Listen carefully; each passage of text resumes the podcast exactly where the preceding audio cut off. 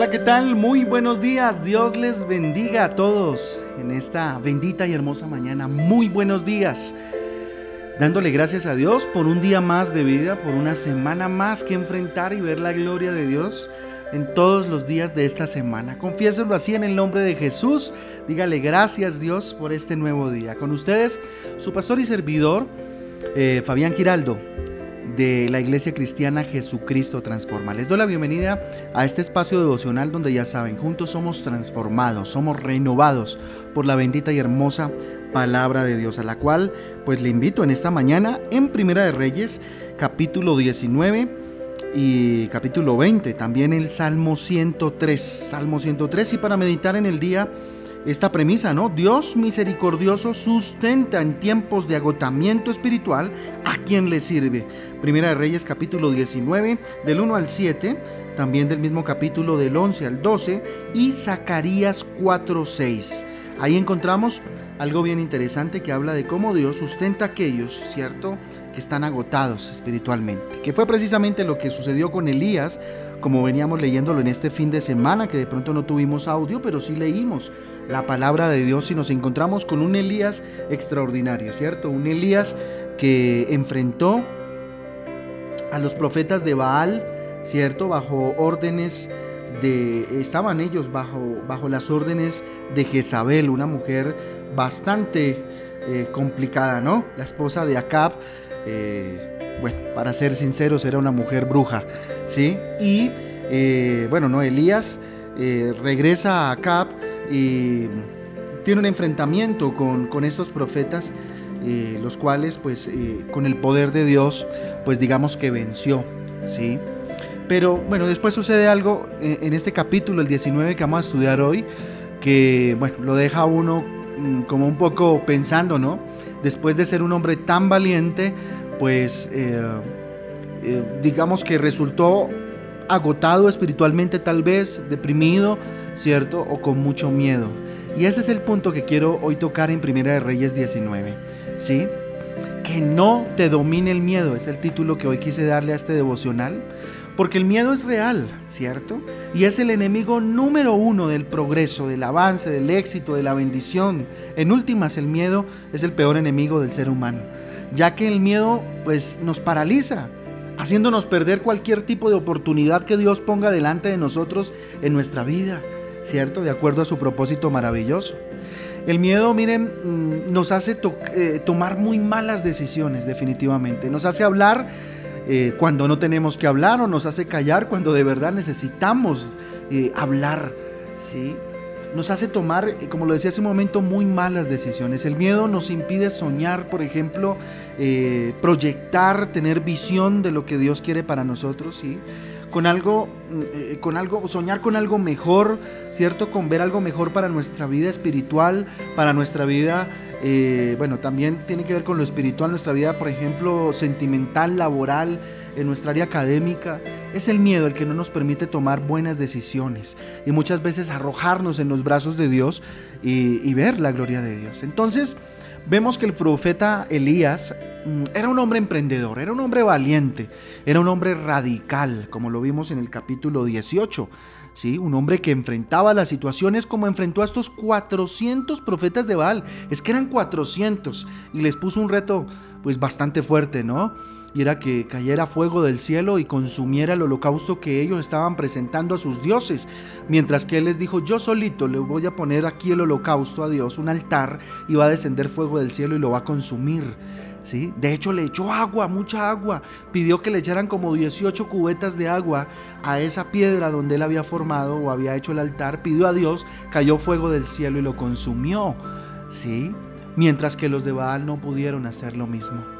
Entonces salieron derrotados y en el capítulo 18, versículo 40, Elías dice lo siguiente, miren, entonces Elías les dijo, prended a los profetas de Baal para que no escape ninguno.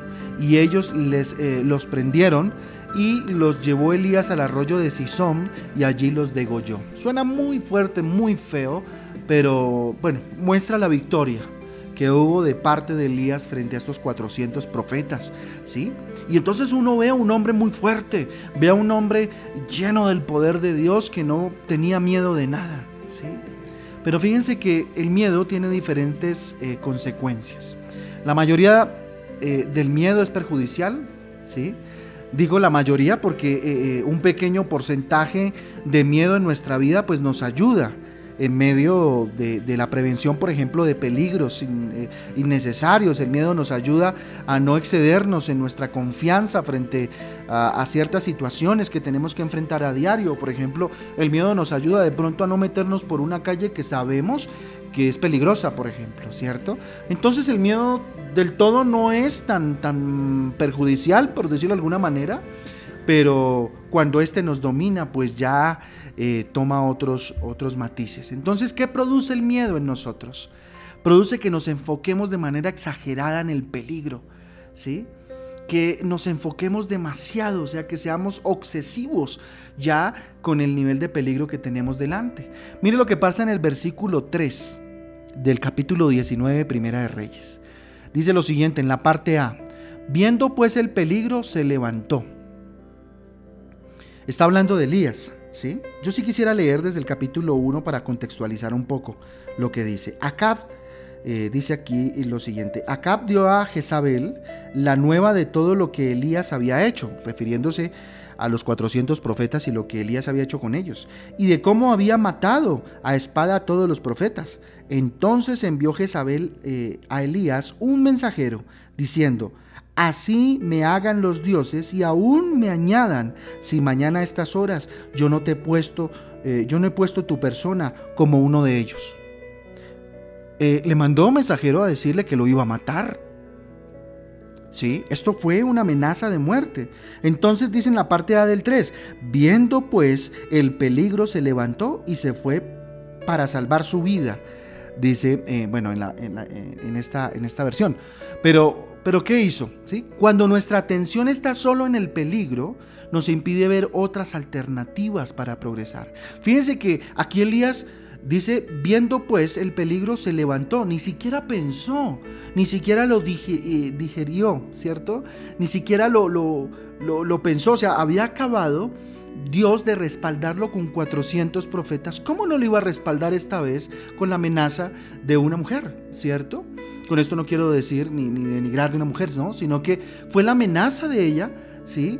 De una sola persona contra él cuando él estuvo enfrentado a 400 y el respaldo de Dios fue eh, tenaz. Muchas veces hemos visto milagros en nuestras vidas, grandísimos, pero cuando nos enfrentamos a una situación hasta mucho menor de lo que hemos visto antes, nos asustamos. Y así fue. Nos enfocamos a veces mucho de manera exagerada en el peligro. Miren lo que dice la parte eh, B y se fue para salvar su vida. ¿sí? ¿Qué produce el miedo? Produce que nos enfoquemos, como les dije hace un momento, de manera exagerada en el peligro, pero también produce en nosotros el huir. No importa dónde huyamos o dónde nos escondamos, los problemas siempre nos van a alcanzar. Por eso es bueno salir a enfrentar a los problemas, no huir de ellos. Al menos esa es la recomendación que encontramos en la palabra de Dios. Cada vez que los hombres de Dios tenían problemas, pues Dios les invitaba a enfrentarlos. Eso sí, yo voy con ustedes, yo los respaldo, eh, yo los guío, tendrían que orar, tenían que ser guiados por Dios. Pero entonces, ¿qué produce el miedo? Enfocarnos de manera exagerada en el peligro, huir, ¿cierto? Aislarnos es otra situación. Mire lo que dice el versículo 3 en la parte C. Y vino a Berseba, que está en Judá, y dejó allí a su criado. ¿sí?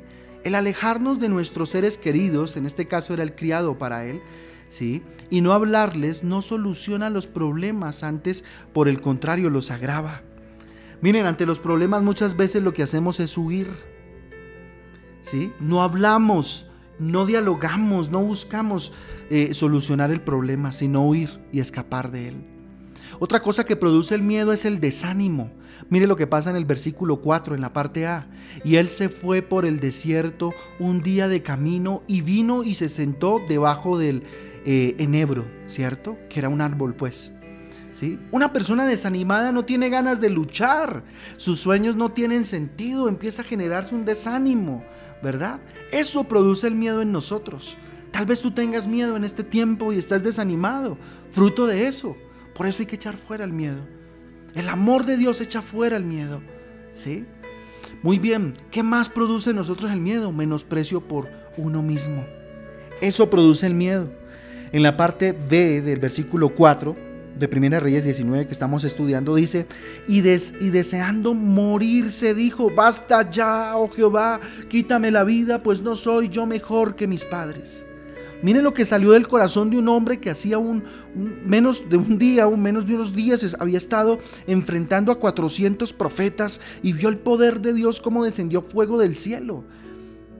El miedo, mire lo que hizo, menospreciarse a sí mismo, deseando morirse. Mire, el miedo nos hace creer que no servimos para nada. Y nos negamos a seguir esforzándonos por seguir lo que queremos. Si tú tienes un sueño, ¿por qué paraste? ¿Por miedo? El miedo no debe gobernarnos. Miren, el miedo produce en nosotros menosprecio. No te dejes señalar por Satanás. No te dejes señalarte por ti mismo y decir, no, tú no vas a poder. Tú no eres capaz.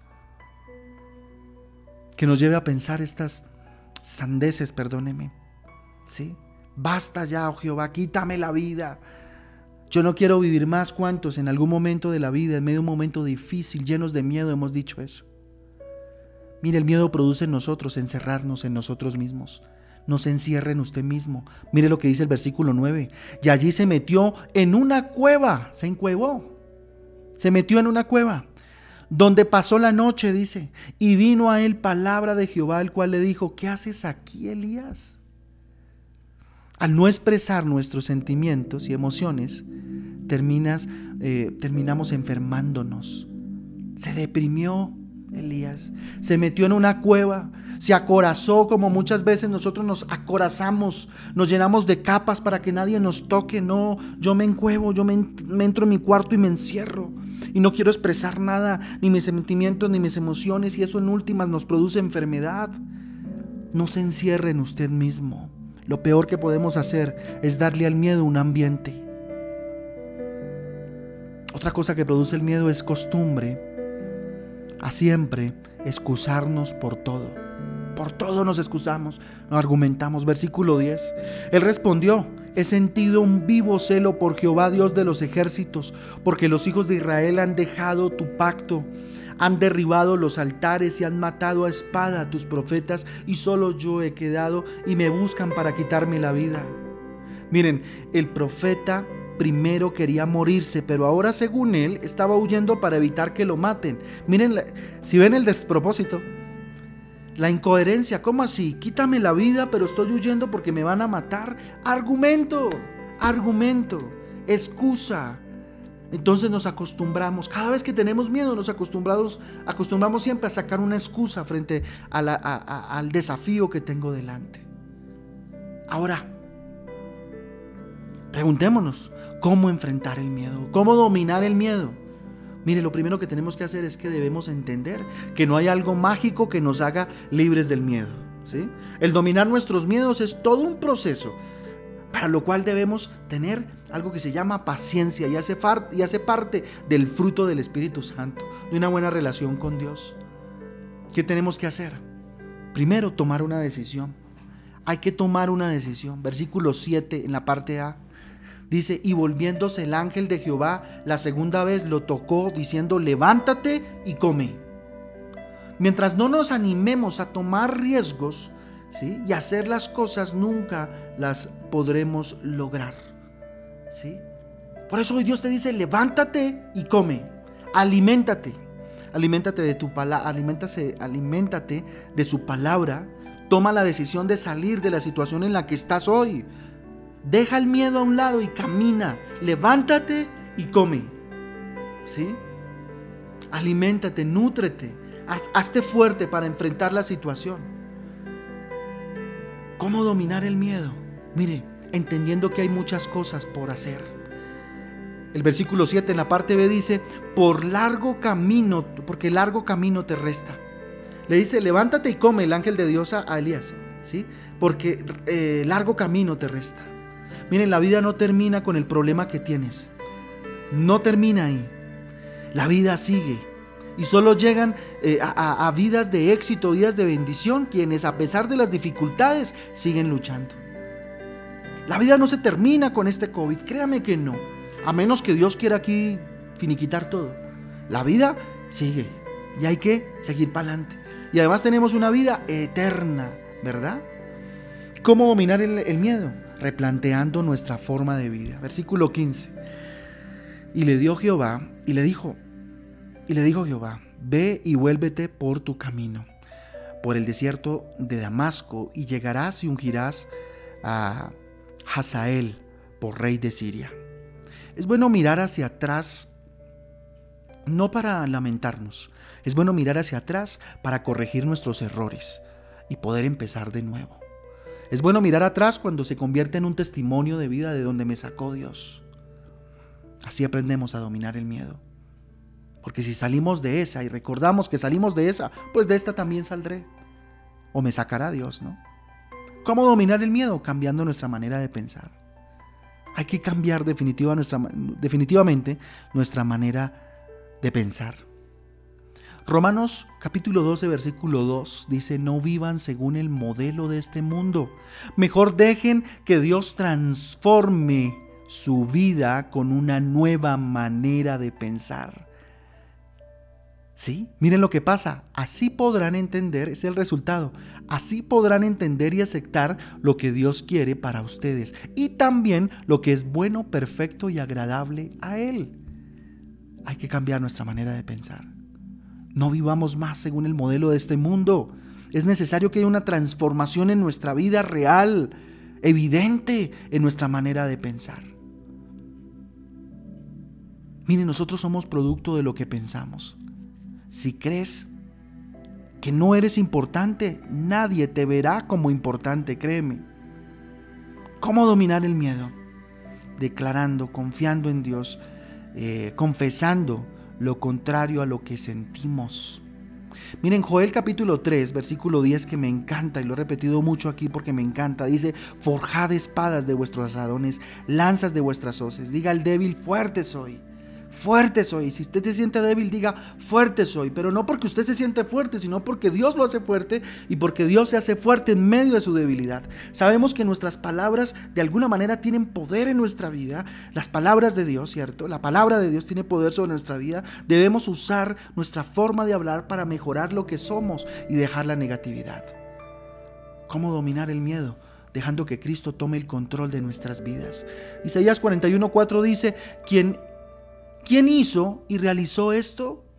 ¿Quién llama las generaciones desde el principio? Yo Jehová, el primero, y yo mismo con los postreros. Solo Él, miren, solo Él nos puede dar la verdadera paz que anhela nuestra alma. Sentir miedo, sentir miedo, como les digo, no es malo, porque un miedo bien controlado nos sirve como alarma. De hecho, Dios lo puso ahí como ello. Cuando queremos hacer algo que representa peligro nos sirve como alarma. Lo malo es dejarnos dominar del miedo y permitirle que arruine nuestra vida y nuestros sueños. Entonces por eso yo les invito a que hoy oremos delante de Dios y le pidamos que con su amor eche fuera todo el temor. Bendito Dios, en esta mañana ponemos delante de ti nuestras vidas. Dígale Dios, el miedo me ha dominado tal vez durante muchos años. En este tiempo Dios, tal vez me está dominando o en algún momento viví la dominación del miedo sobre mi vida. Pero dígale, Señor, yo ya no quiero ser esclavo del temor. Yo ya no quiero ser esclavo del miedo, Señor. Hoy no quiero seguirme enfocando de manera exagerada en el peligro, ni quiero huir, ni quiero aislarme, Señor. Mucho menos permitir que el desánimo tome el control de mi vida y que el menosprecio por mí mismo, Señor, haga que arruine mis sueños, bendito Padre. Tú me hiciste, bendito Dios, valioso, valiosa, bendito Padre. No quiero encerrarme en mí mismo cuando tengo como abrirme a ti y a los demás, Señor, y glorificar tu nombre. No quiero enfermarme. Bendito Dios, quiero expresar mis emociones, ser espontáneo delante de ti, delante de las personas adecuadas. Dígale, Señor, que la costumbre, bendito Dios, de excusarme, de argumentarme todo el tiempo, que no me quedó tiempo, que el argumento, el miedo constante, Señor, me llene de argumentos. No quiero más eso, Dios. Ayúdame, Señor, a entender que esto es un proceso, bendito Dios. Lléname, Espíritu Santo, adiéstrame en la paciencia. Que tu fruto sea mi vida y parte de ello sea la paciencia, bendito Dios. Dígale, hoy tomo la decisión de levantarme y comer, nutrirme de tu palabra y salir adelante, bendito Dios. Hoy, bendito Dios, tomo la decisión. Bendito Padre, hoy entiendo que hay mucho por hacer, que mi vida continúa, que no termina aquí, Señor. Que no se va a quedar aquí, que no la va a determinar un problema como este, Señor. Padre, hoy replanteo mi forma de pensar en el nombre de Jesús. Resetea mi mente, Dios, y pon nuevos pensamientos, Dios. Pon nuevos pensamientos en mi vida, bendito Dios. Bendito Dios, que todo lo verdadero, que todo lo honesto, que todo lo justo, que todo lo puro, que todo lo amable, que todo lo de buen nombre, Señor, sea en mi vida, Dios, y que venga de ti, papá. Hoy quiero replantear mi vida, bendito Dios. Mirar hacia otro lugar, hacia el lugar donde tú me llamaste vivir, Dios. No me quiero seguir lamentando, papá. No me quiero seguir lamentando, Dios. Hoy confieso lo contrario a lo que siento, Dios. Hoy digo fuerte soy en el nombre de Jesús. Ven y toma el control, Jesús, de mi vida. Te necesito, mi Jesús. Te necesito. Gracias, Dios. Bendecimos este día en el nombre de Jesús. Bendecimos esta semana y la consagramos delante de ti, Señor. En el nombre de Jesús y por el poder del Espíritu Santo de Dios. Amén y amén. Familia Transforma, Dios me les bendiga y me les guarde. Les amo con todo el corazón, les amamos junto con mi esposa y los esperamos hoy a las 6 de la tarde una vez más en Transforma en casa. Un abrazo fuerte, Dios me les bendiga. Chao, chao.